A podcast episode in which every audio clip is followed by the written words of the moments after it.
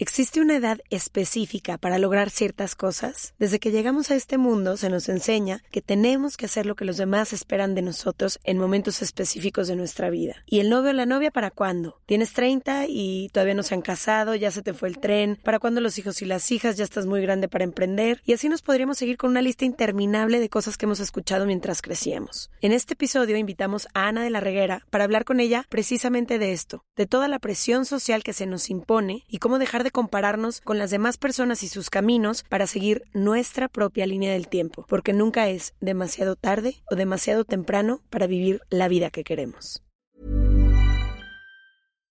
If you're looking for plump lips that last, you need to know about Juvederm lip fillers. With Juvederm Volbella XC and Juvederm Ultra XC, your lip look, whether it's subtle or bold, can last up to one full year with optimal treatment and no additional maintenance. Find a licensed specialist and see if it's right for you at Juvederm.com today. That's J U V E D E R M.com. Add fullness to lips in adults over 21 with Juvederm Volbella XC or Juvederm Ultra XC. Do not use if you have severe allergies or a history of severe allergic reactions, or if you're allergic to lidocaine or the proteins used in Juvederm. Tell your doctor if you have a history of scarring or taking medicines that decrease the body's immune response or that can prolong bleeding. Common side effects include injection site redness, swelling, pain, tenderness, firmness, lumps, bumps, bruising, discoloration, or itching. As with all fillers, there's a rare risk of unintentional injection into a blood vessel, which can cause vision abnormalities, blindness, stroke, temporary scabs, or scarring. For full important safety information, visit juvederm.com.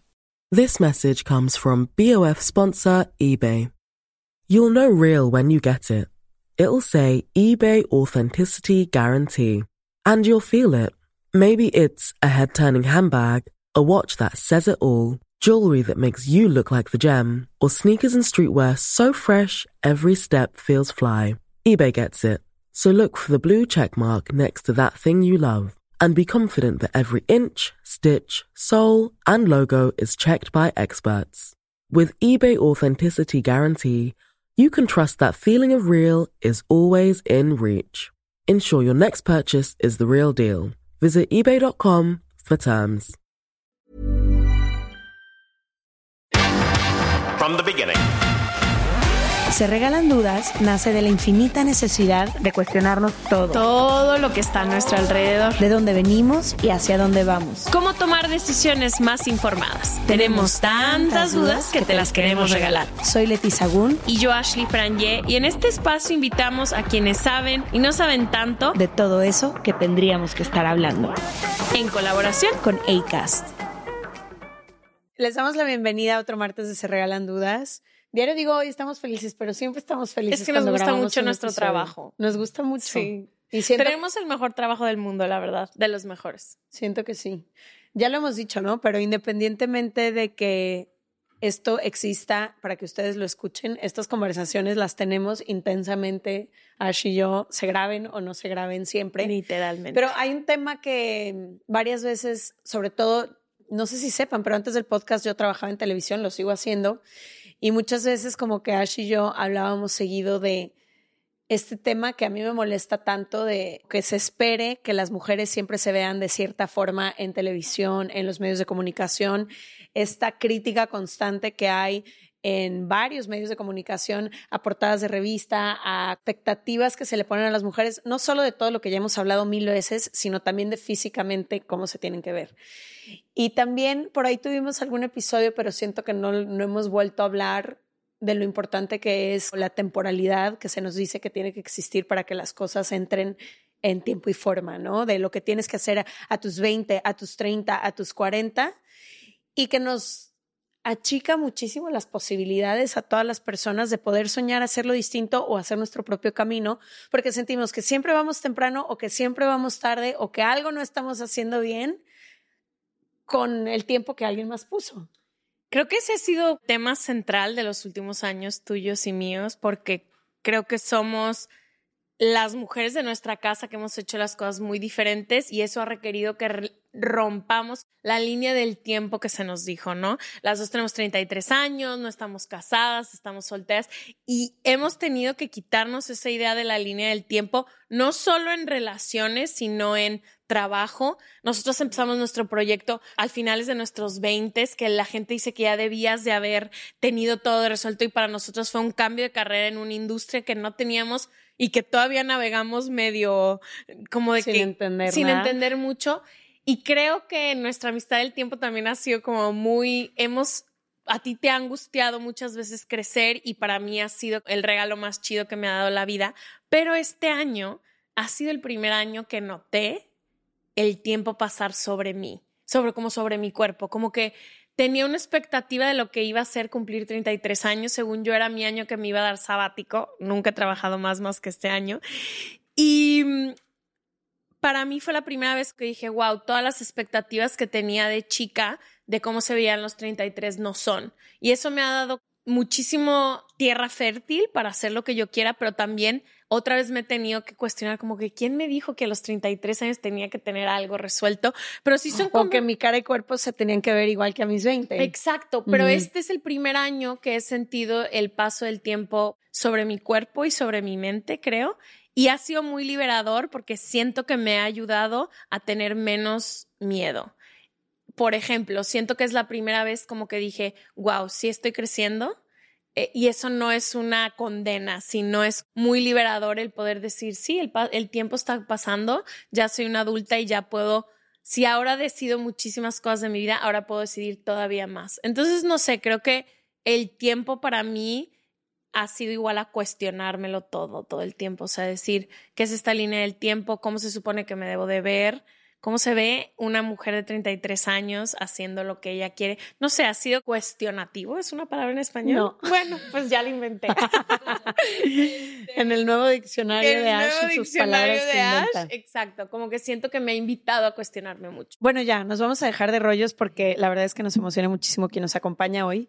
La hemos casado, La obviamente. hemos casado mucho tiempo, pero además, viendo la segunda temporada de su serie Ana, fue cuando dijimos, es la persona y es el momento de que hablemos de esta Este tema. maldita línea del tiempo que tanto nos ha sofocado, por lo menos a Ash y a mí.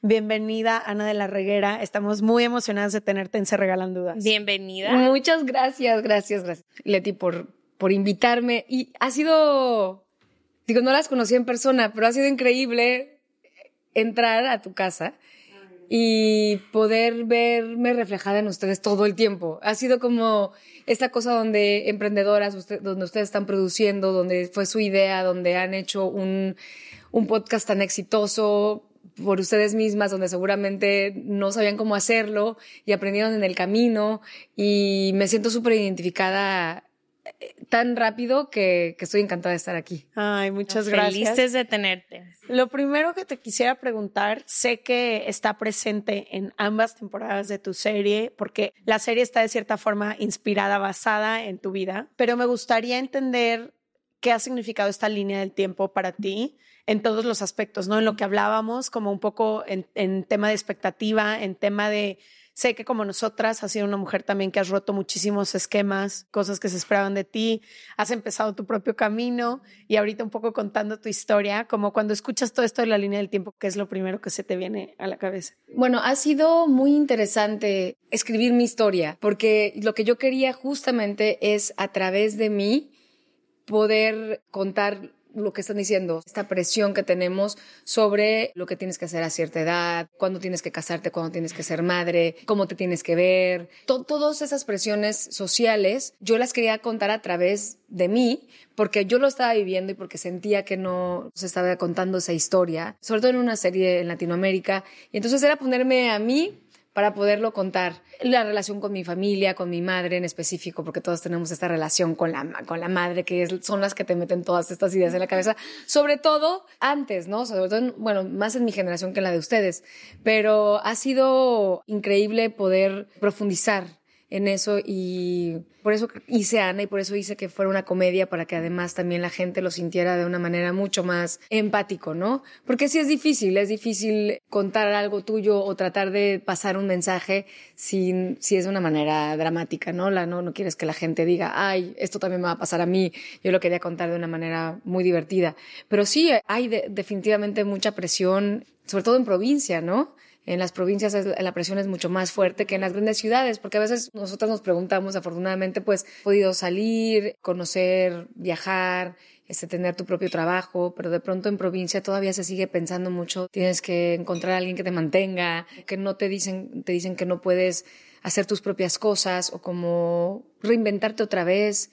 Este, muchas, muchas veces empiezas una carrera y la gente no se atreve a decir me equivoqué y quiero hacer otra cosa porque ya es un poco tarde, ¿no? Entonces todo eso era de lo que yo quería hablar en la serie. ¿O qué ha sido lo más vulnerable que has tenido que hacer? Contar estas relaciones, porque siento que la comedia se utiliza para contar momentos que son muy complicados y nos hace relacionarnos y creer que a veces no es tan importante, pero no sé, yo a veces veo ciertos stand-up shows o ciertas series de comedia que son súper profundas. Al final hay esta risita que es mucho más ligero, pero siguen siendo temas muy vulnerables y temas súper políticos, muchísimos que se dedican y muchísimas mujeres que se dedican a eso. Entonces, ¿qué ha sido más vulnerable que tuviste que hacer o que contar o cuál es la parte más vulnerable de este proceso de contar tu historia en el que muchísimas mujeres como nosotras, o sea, ahorita me acuerdo creciendo, toda la vida te vi en la tele y no hemos tenido muchos referentes de mujeres que hayan seguido sus sueños y a lo mejor no la vida normativa, pero sé que contarlo puede ser vulnerable. Sí, lo es. Sobre todo la, todo lo que conté de mi familia es lo más vulnerable, porque sobre mí y lo que dices de la comedia, sí, la comedia viene a partir de la desgracia ajena, ¿no? Entonces, la gente siempre se ríe de la... Entonces, esos, tienes que sacar tus peores desgracias, los momentos de, de mayor tristeza, de, de, mayor depresión, de mayor fracaso para que la gente se ría de ti, ¿no? Entonces, eso, todo eso es lo que tuvo que poner en Ana para crear comedia, para crear conflicto, para crear obstáculos. Fueron presentando en la vida y eso es lo interesante, ¿no? Pues si no, si, si cuento un día normal en mi vida, pues es como el de cualquier persona. Pero sí ha habido momentos muy claves donde tuve que empezar a escarbar y decir cuáles son los peores momentos para que la gente se pueda sentir identificada. En mi caso no me costaba tanto trabajo hablar de mí, pero sí involucrar a mi familia. Yo recuerdo que la primera, el primer, primer, primer draft de Ana o el primer borrador, digamos, de Ana, yo no hablaba de mi familia, inventé dos personajes que eran mis dos amigas, donde algunos de los temas se los aventaste. ahí se los puse, ¿no? Y entonces me acuerdo que fui a un, workshop o a trabajar mi serie aquí en Los Ángeles y me acuerdo que pues mi maestra me dice, ah, dice, los, la serie es sobre ti, ¿no? Se llama Ana. Y yo, sí, sí, sí, es sobre mí. Es tu historia, sí. Y me dice, ¿y por qué no veo a tu familia en la serie? me dijo, si vas a contar tu historia, y en eso me pregunta, ¿de, ¿qué hace tu mamá?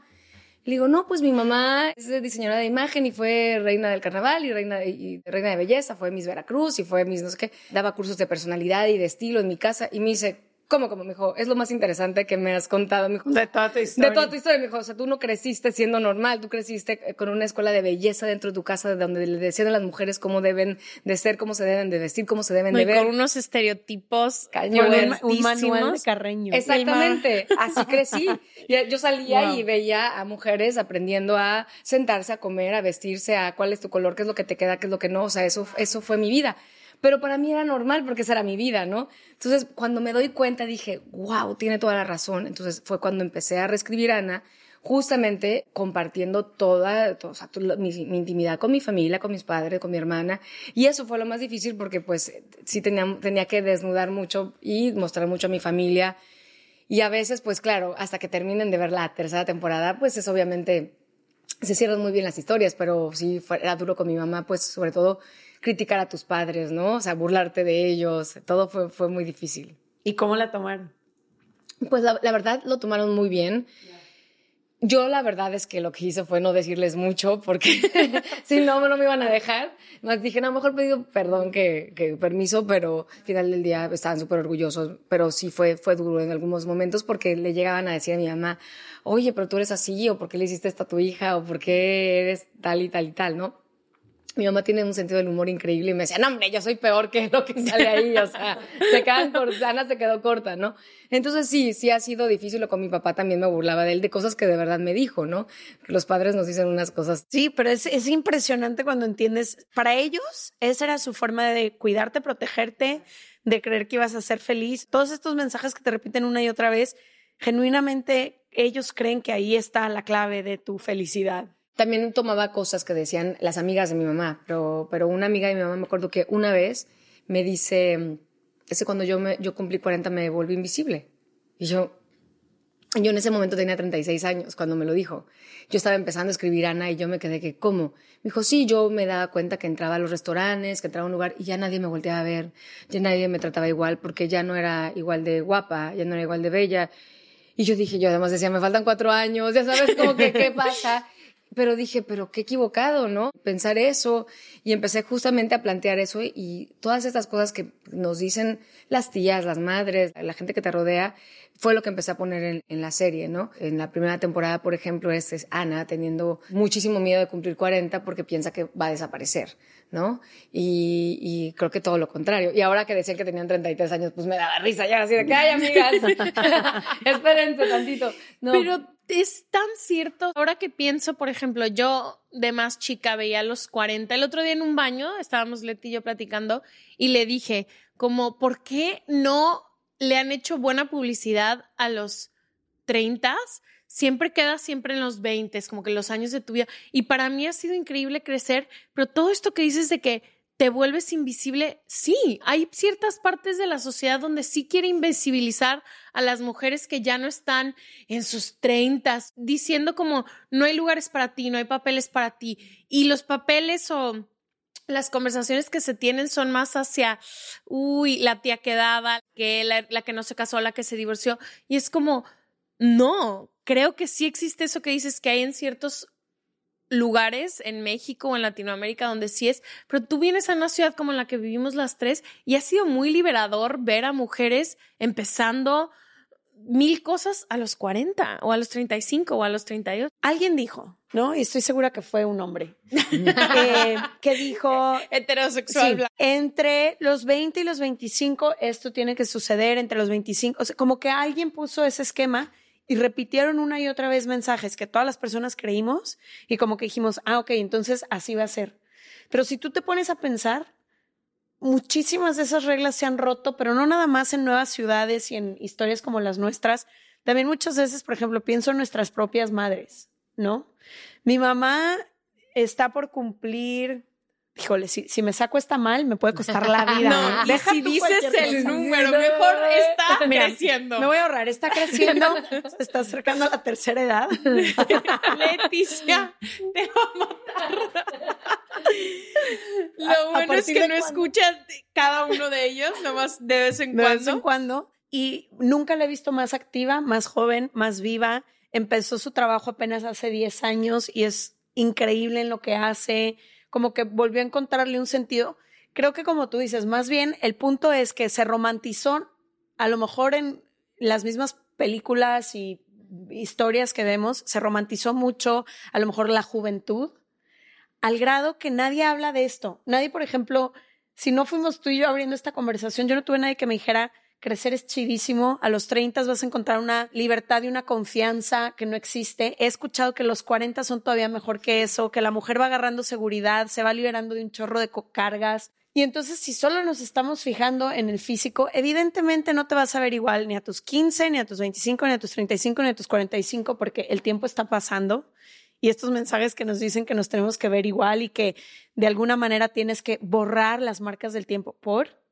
Estoy creciendo y se va a notar en mi cuerpo y se va a notar en mi cara y se va a notar en todo, lo que yo soy. Todo el mundo crece, todo el mundo. Todo el mundo crece, entonces como estamos luchando contra la naturalidad del tiempo así de no. Sí, yo creo que lo que tienes que hacer es empezar a a mí lo que me pasó justamente cuando me dijeron esto a los 36 dije, "No." Qué horrible comentario. Ay, sí, horrible, ya horrible. Sé. Y me acuerdo dije, "Bueno, no, yo qué, qué voy a hacer a mis 40 para que eso no suceda?" Pero eh, eh, y entonces ahí fue donde empecé a decir no de ser invisible porque no te vean, sino de que yo tengo que cultivar otras cosas, ¿sabes? O sea, tengo que, yo tengo que, ya no es nada más una cuestión física, sino es una cuestión emocional, sentimental, espiritual, donde tienes que fortalecerla. O sea, yo creo que tienes que fortalecer todo eso. Es mucho más lindo. De hecho, mis años menos favoritos fueron los 30, pero porque tenía mucha presión, tenía muchísima presión de hacer cosas. Yo ¿Qué te hubiera gustado saber? Que no sabías. Mira, por ejemplo, a, mí, bueno, eh, a, mis 28 me acuerdo que yo me vine a vivir a Los Ángeles a mis 28 años y me acuerdo que todo el mundo me dijo que, ¿cómo vas a empezar de nuevo a los 28 años? Y yo, así de que, pues sí, quiero volver a probar suerte y irme a otra ciudad. Y yo ya había, afortunadamente, ya estaba protagonizando series, telenovelas, películas en México. Dije, quiero ver, ver qué más puedo hacer, ¿no? Y, y empecé otra vez de cero. Y yo creo que eso ha hecho que sea mejor actriz, que sea mejor persona, el hecho de poder estirar más mi talento o, lo, que soy capaz, ¿sabes? Pero sí, me han... ahora a los 40 definitivamente sabes, sabes más quién eres, tienes otros tiempos. A mí, por ejemplo, lo que más disfruto ahora, pero sí uno dice, no, que antes no me daba cuenta es como lo que más disfruto son las mañanas tranquilas, las mañanas sin prisas. Y eso es un, no sé, es un despertar me da tanta satisfacción. Despertar, hacerme un café, ver qué voy a hacer, como toda esa tranquilidad que a mis 20 y a mis 30 no tenía. Pero no sé, como que, que creo que toda esa sabiduría no la tienes antes. Tienes otras cosas buenísimas antes que ahora no tienes, porque tienes a lo mejor menos energía para ciertas cosas, pero ya las hiciste. Entonces, yo sé, no sé, a mí lo que me sucede es que, qué increíble, pero ya lo viví. Quiero vivir algo, o sea, ya que estoy viviendo otras cosas, que me encanta vivir otras cosas. Me, me encanta tener nuevos intereses. Este, igual sexualmente, yo creo que eh, yo creciendo de, de, provincia con, en una escuela de monjas, tienes demasiadas, te educan con muchas culpas. Y cuando vas creciendo también dices, no, o sea, te sientes mucho más segura, sabes qué pedir, qué quieres, qué no quieres, qué no te gusta, porque has, porque has aprendido. Entonces, a veces uno dice, wow, ves el cine, como dices tú, ves las historias donde, como donde ponen esta cuestión del, de la juventud como el momento cumbre y es no. el momento cumbre ahí viene. Ahí viene y, y, mejora, ¿no? Y después también vienen otras cosas, vienen otras prioridades, creo. Quiero preguntarte y también que Leti conteste, ¿qué ha sido lo que más han tenido que romper o qué barrera han tenido que romper probablemente mental de creer que ya van muy a tiempo. Ha sido en relaciones, ha sido... ¿De que vas tarde? Sí, de que ya vas tarde, o sea, de que no vas a tiempo. ¿Y cómo le han hecho para superarlo? Uf, pues a mí, o sea, en todo siempre, de hecho, mucho, Ana, se trata de una adolescencia tardía que yo tengo, ¿no? O sea, justamente. Eso le digo a Leti, que está viviendo una adolescencia tardía. Literal. Sí, sí. Me enfoqué tanto, tantos años en lo profesional que me salté todo y pues lo estoy viendo. No me lo voy a saltar otra vez. no, es más, yo me acuerdo que, que, a mis 30 me di cuenta que nunca había salido con chavos de 20. Cuando yo tenía 20 ya salía con hombres de 30, de 40. Y entonces nunca, nunca vivía los...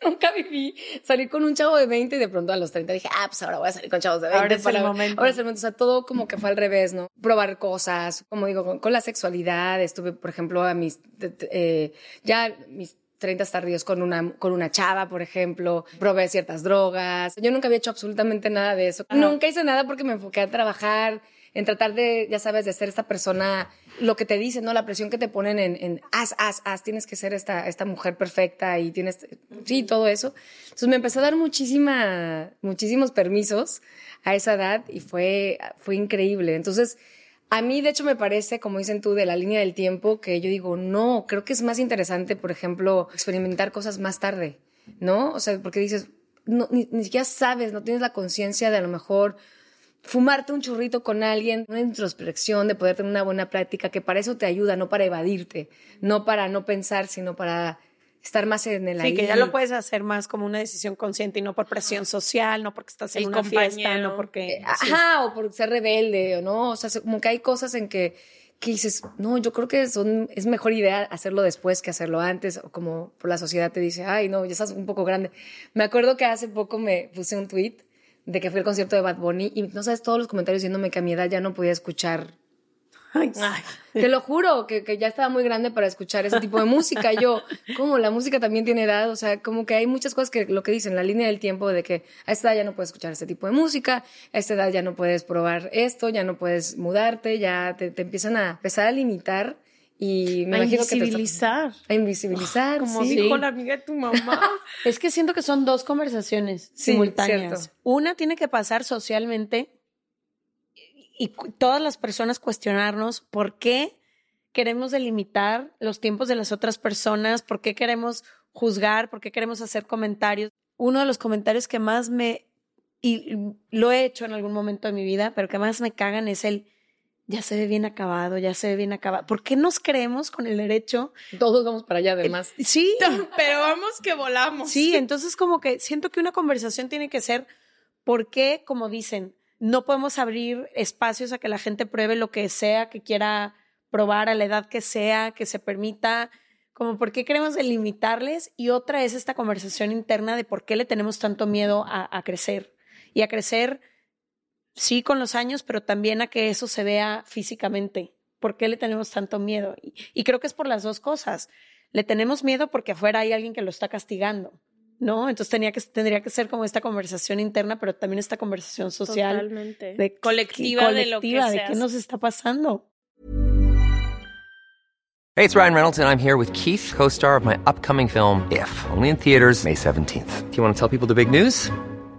All right, I'll do. Sign up now and you'll get unlimited for $15 a month and six months of Paramount Plus Essential Plan on us. Mintmobile.com slash switch. Upfront payment of $45 equivalent to $15 per month. Unlimited over 40 gigabytes per month. Face lower speeds. Videos at 480p. Active Mint customers by 531.24 get six months of Paramount Plus Essential Plan. Auto renews after six months. Offer ends May 31st, 2024. Separate Paramount Plus registration required. Terms and conditions apply if rated PG. Quality sleep is essential. That's why the Sleep Number Smart Bed is designed for your ever evolving sleep needs. Need a bed that's firmer or softer on either side? Helps you sleep at a comfortable temperature? Sleep Number Smart Beds let you individualize your comfort so you sleep better together. JD Power ranks Sleep Number number 1 in customer satisfaction with mattresses purchased in-store. And now, save 50% on the Sleep Number limited edition Smart Bed for a limited time. For JD Power 2023 award information, visit jdpower.com/awards. Only at a Sleep Number store or sleepnumber.com. Este mes, Leti y yo nos tomamos unas merecidas vacaciones. En lo personal, necesitaba un tiempo de desconexión para estar solo conmigo y con las personas que quiero. Uno de los planes que hicimos fue ir a uno de mis lugares favoritos, el mar. Por eso decidí comprarme un traje de baño lindo, protector solar y algunas otras cosas que quería llevarme a la playa. Después de comprar lo que necesitaba, usé una app que se convirtió en mi más grande aliada, porque me regresó dinero en efectivo y me recompensó por muchos de los gastos que hice. La app se llama Hybora y es muy sencilla, rápida y segura de usar. Hybora me ha regresado dinero por comprar en tiendas como Lowell's, Macy's, Sephora, Best Buy y mucho más. Tú también puedes empezar a usarla y recibir dinero por comprar desde comestibles hasta artículos del hogar y de belleza. Lo único que tienes que hacer es agregar tus ofertas en la aplicación, subir tu recibo y listo. Obtendrás dinero real que podrás depositar a tu cuenta bancaria, PayPal o tarjetas de regalo. Si tú también quieres aprovechar estos beneficios, en este momento, para ti que eres parte de nuestra comunidad, Hybora ofrece 5 dólares por solo probar Hybora usando el código DUDAS cuando te registras. Simplemente ve a la Apple Store o a Google Play Store y descarga la aplicación Hybora, completamente gratis para comenzar a ganar dinero en efectivo y usa el código DUDAS. Eso es I-B-O-T-T-A en App Store o en Google Play con el código DUDAS. ¿Cuál ha sido tu idea con la que más te ha costado lo que le pregunté a Ana de llegar a un momento de tu vida y creer que vas tarde y tener que romperlo y cómo le has hecho? Pues creo que ya lo conté en algún momento, pero va, va otra vez. Cuando yo estudié una carrera y trabajaba en algo que nada tiene que ver con lo que hice después, que fue televisión o con lo que hago ahora. Y yo un día estaba en el cubículo de mi trabajo hablando con la persona de al lado y le empecé a contar y me dijo, ¿cuál es tu sueño frustrado? Y él me estaba contando de que quería, tenía, no sé, como 38 años y quería ser futbolista profesional. Y pues me dijo, voy bien tarde. Y yo le dije, ay, yo también tenía 23 años yo y le dije, yo también voy bien tarde porque quiero ser esto, esto y esto. Y él volteó y me dijo, no puedes tener un sueño frustrado En ese entonces era mis 23, pero yo pondría esa conversación, no puedes tener un sueño frustrado a cualquier edad. A lo mejor a los 38 años ya no puedes ser un futbolista profesional, pero sí que puedes jugar cascaritas cinco veces por semana y encontrar un equipo Y con ser quien el goleador hacerlo. de la colonia. Exacto. Entonces, como que creo que mucho existe ese de ya vas muy tarde, ya vas muy temprano, y yo creo que eso mata muchísimos sueños de muchísimas personas que quieren hacer algo, que quieren probar algo, que quieren atreverse a algo, y siempre es como, no, no estoy lista, no, no estoy listo, no, ya voy tarde, no voy. Nunca, nunca empezaríamos nada. Yo creo que también siempre hay que, hay que ser flexibles con nuestras metas y con nuestros sueños. A veces eh, alguien que a lo mejor quiere, le hubiera gustado ser futbolista profesional, puede dedicarse a ser comentarista, o sea, puede hacer un blog sobre deporte, puede hacer algo. Sí, o sea, encontrarle- encontrarle la vuelta. La ¿no? otra forma. La otra forma de que tu pasión la puedas hacer. Y yo creo que todas, todas las, todas las carreras, todos los sueños pueden transformarse en algo que les que, que te guste, que sea tu pasión de esa misma manera, ¿no? Más bien te Sí, tienes, canalizarlo de otras formas. y tienes que buscar más bien, más bien decir, bueno, entonces no estoy, si tienes un sueño, no estoy contento con lo que estoy haciendo, ¿cómo puedo darle la vuelta o hacia dónde me tengo que mover? Más que decir, no, ya es, ya es tarde. Entonces, siempre va en... Siempre Eso me encanta, o sea, que algo de lo que quieres hacer permanezca y que puedas adaptarlo a tu Pero le pasa, por ejemplo, ahorita pensando, hablando de los futbolistas, que nos vale, bueno, no sé si te importa, a nosotros nos vale el fútbol, pero ¿cuántos futbolistas su sueño se acaba a los 32 años y luego encuentran carreras comentando y luego haciendo escuelas de fútbol? También tener la flexibilidad de que morfe el sueño a diferentes cosas. Sin miedo. Exactamente. Totalmente. exacto. Para mí creo que ha sido, yo a los 33 años creí que iba a tener una estabilidad, no sé si es económica, porque no, no se ve como económica de cash, o sea, de dinero.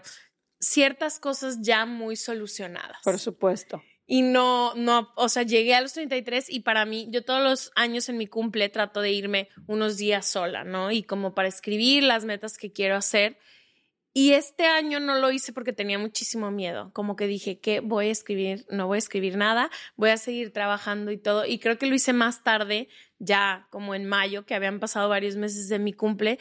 Y, y no sé, como que creí que iba a saber más de la vida.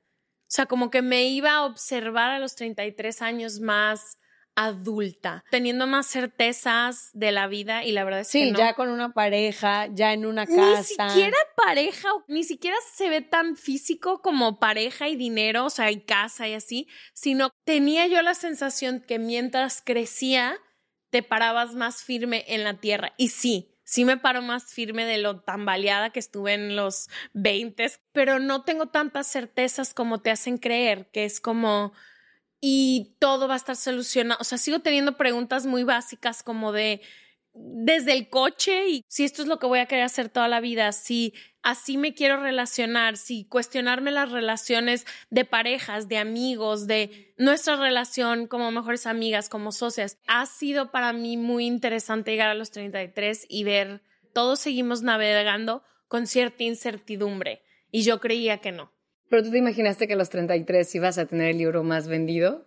No, exacto, cierto. Ah. ¿Sabes? O sea, ha habido unas por otras, pero te digo, es, esto no me lo imaginé y otras cosas que sí no han pasado, no pasaron o no pasaron. Entonces, eso de reajustar los sueños sí ha tenido que ser parte de decir, Pero creo que tiene que ver con lo mismo que hablábamos al principio, con esa línea del tiempo.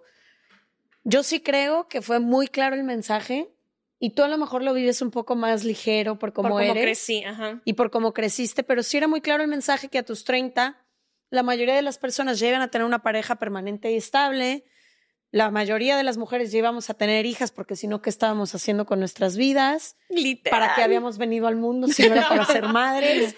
La mayoría de las personas llevan a tener como alguna estabilidad financiera, llevan a ser grandes empresarias o empresarios y tener sus propias El retiro acomodado. propiedades y empezar un ahorro del retiro. Y yo de que, güey, ¿cómo voy a pagar mi renta el próximo mes? Y en general, la generación millennial nos estamos replanteando muchas cosas porque si nos comparamos con cómo lo hacían nuestros padres, nos, no, ya, se nos fue el tren a, la- a las tres y a toda la gente que nos escucha. A mí ya se me ¿No?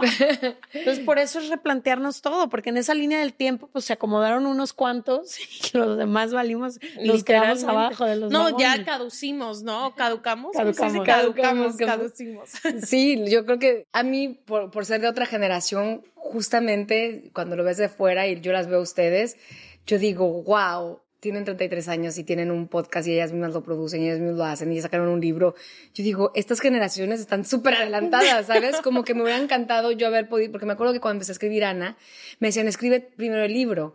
Y yo decía, pero ¿cómo voy a escribir un libro? Y yo tenía en esa época 36 años y ya era actriz, ya era famosa y todo lo que quieras. Y yo no me atreví, ¿sabes? Y cuando los veo a ustedes digo, wow, ciertamente de la nada lo hicieron. Yo lo veo de una manera muy diferente. Digo, no manches, ojalá a mi, a mi edad estuviera siendo tan independiente verlas producir sus propias cosas. Yo apenas lo hice con Ana los últimos cinco años de mi vida que me, me- me volví productora, escritora y ha sido increíble para mí. También creo que sigo siendo súper adolescente, soy súper de lento aprendizaje, muy cañón. Late bloomer. Soy muy late bloomer en todo. Pero eso, qué padre también ser late bloomer porque vas a, vas a tus tiempos y es lo que dices, na- no, es que nadie, yo me acuerdo que tenía una prima, a mí me gustaban los niños desde muy chiquita, ahí sí no fui late bloomer para nada. Ay, sí, supe Ay, el ojo fue donde pongo la bala, sí. Early, early bloomer. Me acuerdo que tenía una prima que era muy niña y que a los 12, 13 años, no manches, ella jugaba con muñecas y se quedaba en su casa viendo caricaturas y yo ya estaba yéndome de- Viendo dónde había. que- viendo dónde había que, es- escapándome por ahí a la discoteca, maquillándome, o sea, ya me gustan los niños, viendo dónde los iba a ir a ver y mi prima ni por ahí qué le pasaba, ¿no? Y teníamos exactamente las mismas edades. Entonces, cada quien tiene sus, sus tiempos, ¿no? Es que también creo que una de las cosas más importantes de la línea del tiempo es el no compararnos con otras personas, porque no vas temprano, no vas tarde, vas a tu ritmo. El problema viene cuando te estás comparando con alguien, porque alguien ya lo hizo antes que tú, alguien lo va a hacer después, alguien tiene más experiencia, alguien tiene... Y creo que ahí es cuando verdaderamente te jode, porque como tú dices, a lo mejor tú dices, ay, qué chido que ellas hacen tal, y nosotras no sabes que te vamos admirando 20 años, ¿no?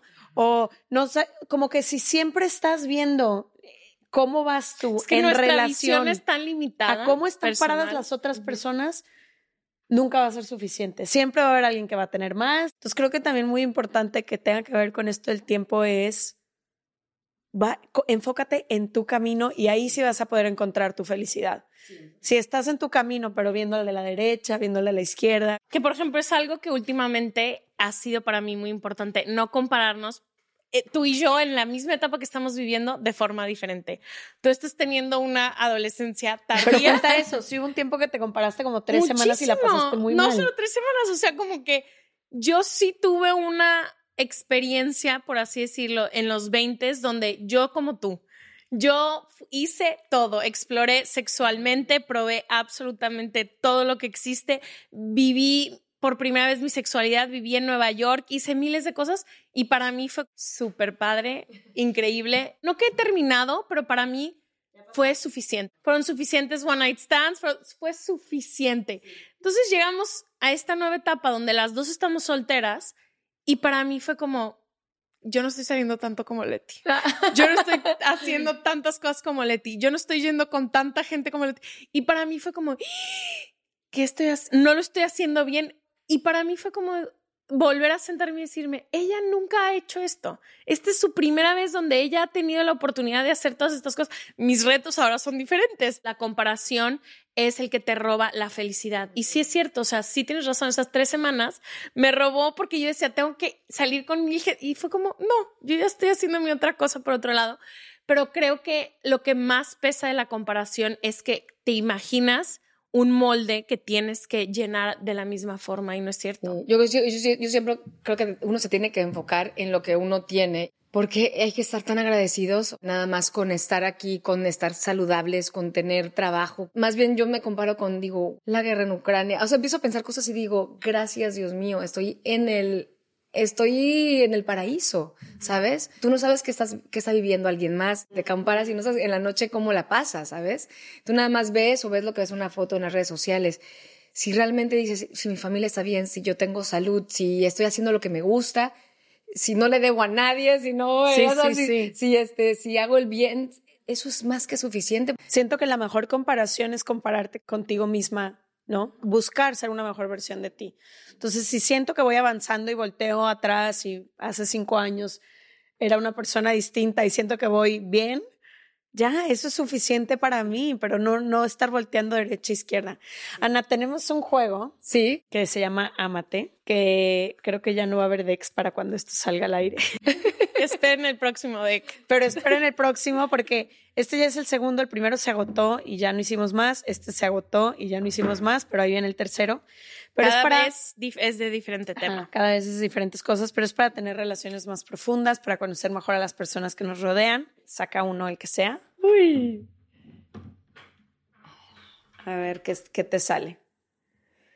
¿Cuál ha sido la situación en la que más has confiado en alguien? Bueno, pues, ¿Tengo que preguntar a mí? Sí, Ustedes. o sea, Tú no, no, contestar. ¿Cuál ha sido la situación en la que más he confiado en alguien?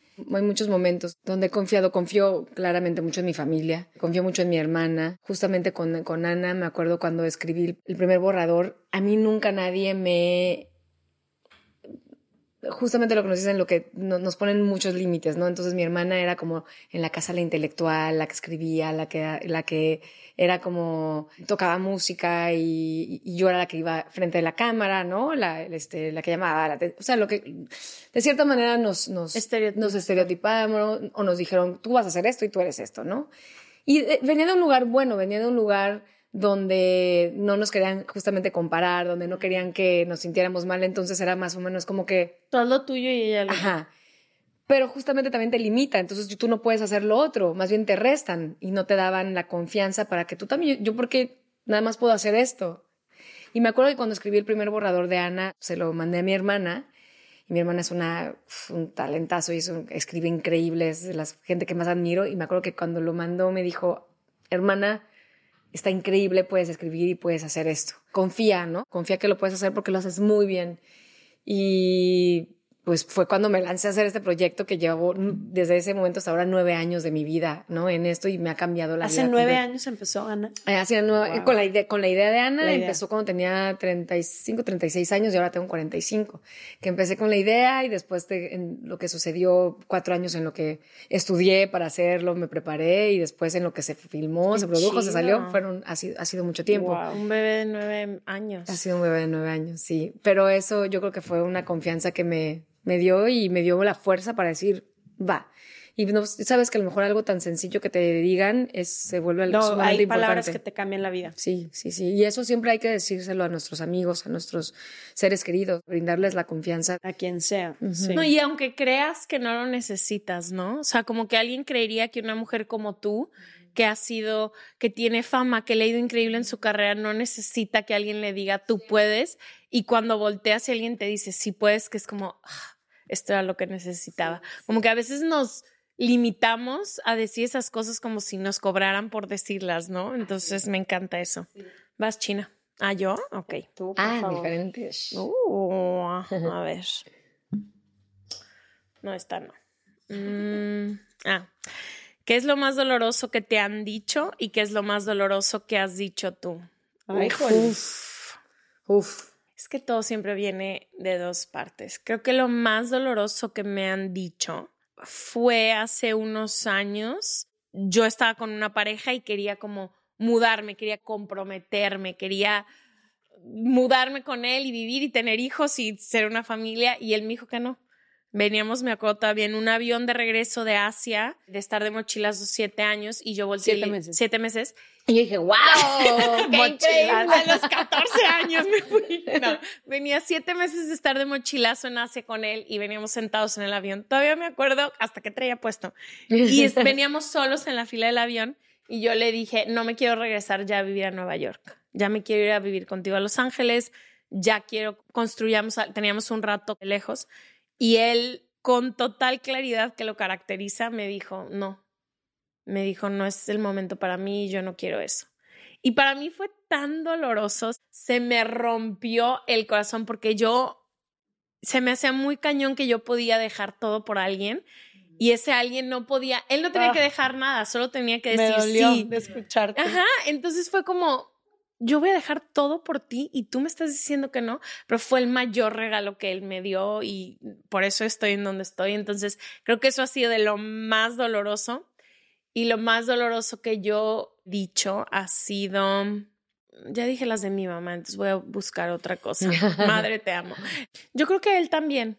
Al final yo ahora era la que no me quería comprometer y decirle a él, ya no estoy enamorada de ti, ya no te quiero, fue muy doloroso porque yo sabía que yo era ahora lo, que, lo único que él tenía. Y decirle a alguien, te amo y sé que te vas a quedar solo, pero de todos modos me voy a ir, aunque te ame. El romperle el corazón a alguien que amas tanto, porque lo amo, lo amaba, fue muy doloroso. Y decir, esa última conversación, como decirle, no, que ya no, y como que, que ya estoy harta y que ya no quiero nada. Es muy doloroso decirlo y sé que a él lo destrocé hasta el día de hoy. Ay, jole. Ojalá esté feliz en donde sea que esté. y la mía. Ahí está, la acabamos de decir en el pasado. Es que ya lo hemos jugado varias... you're cheating, Es que ya lo hemos hecho varias veces. no voy a repetir. Dame una tú. A ver, toma. ¿O qué conversación? Esta.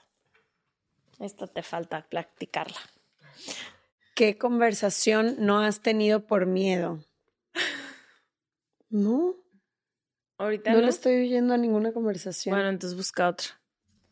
Muchas Mm. veces sí, puedo contarle del pasado, pero Mm. esta es buena. ¿Qué le dirías a tu yo de hace 10 años? ¿Qué le dirías a tu yo de hace 10 años? Tenía 23. Ok.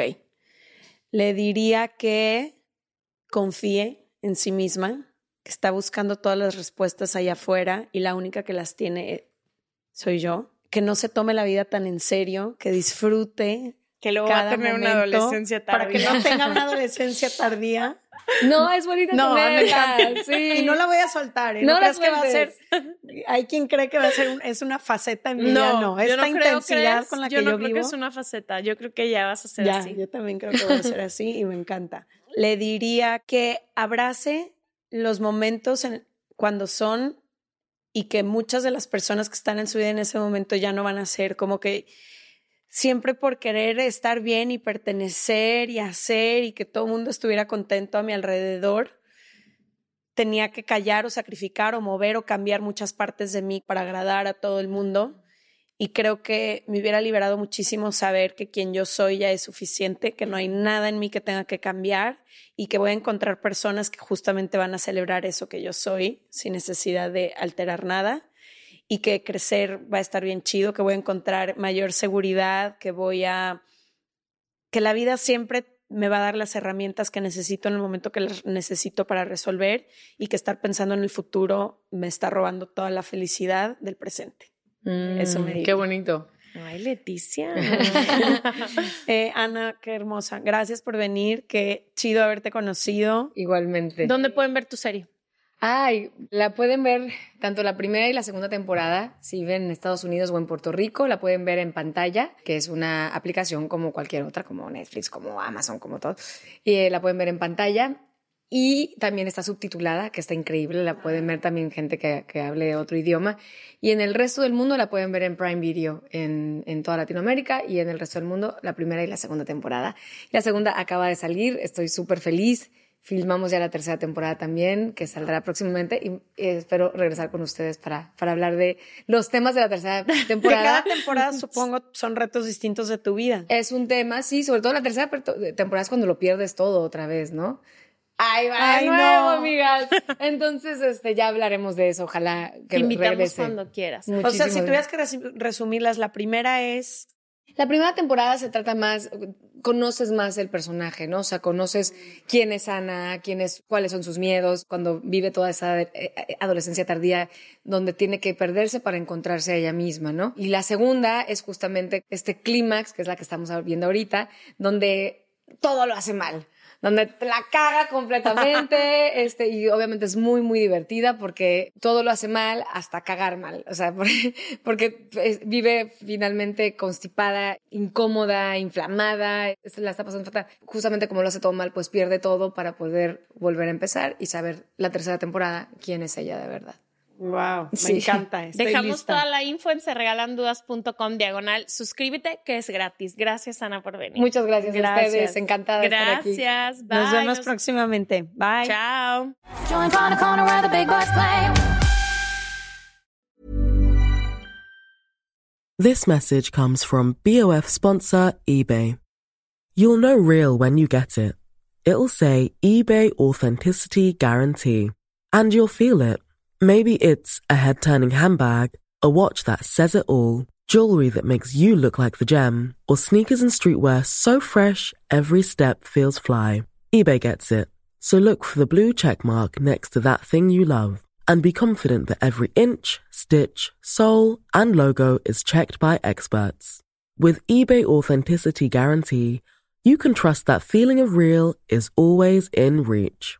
Ensure your next purchase is the real deal. Visit eBay.com for terms. Even when we're on a budget, we still deserve nice things.